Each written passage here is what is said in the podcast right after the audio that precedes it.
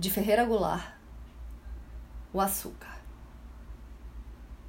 O branco açúcar que adoçará meu café nessa manhã de Ipanema não foi produzido por mim, nem surgiu dentro do açucareiro por milagre.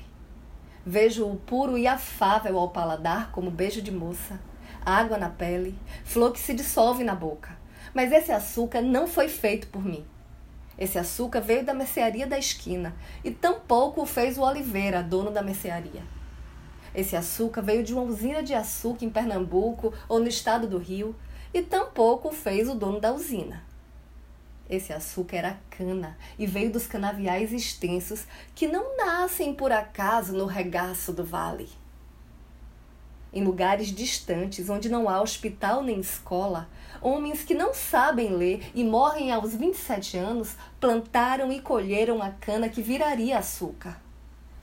Em usinas escuras, homens de vida amarga e dura, produziram esse açúcar branco e puro com que adoço meu café essa manhã em Ipanema. Eu sou Renata Ettinger e esse é o Quarentena com Poema número 79.